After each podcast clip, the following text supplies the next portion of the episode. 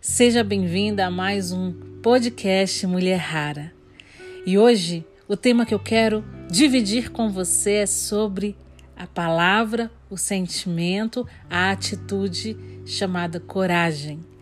Pois é, não é todo dia que a gente acorda com coragem, não é mesmo? Tem dia que a gente acorda desanimada, sem coragem de fazer nada, querendo apenas ficar deitadas, procrastinadas.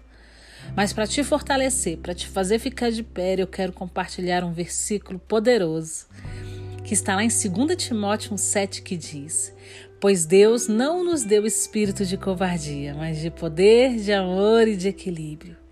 E em cima dessa palavra, em cima desse versículo, eu profetizo sobre a sua vida atitude para ter, ter coragem, para dizer não aos convites errados, para se levantar e realizar as suas atividades, para colocar em prática aqueles projetos novos e para você seguir adiante com a tua vida, tá?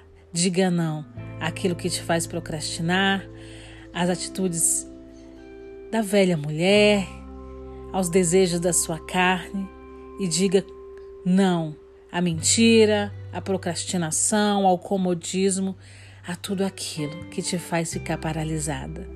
Tenha coragem, mulher, que Deus te abençoe que Deus te fortaleça todos os dias da sua vida. Fique em paz.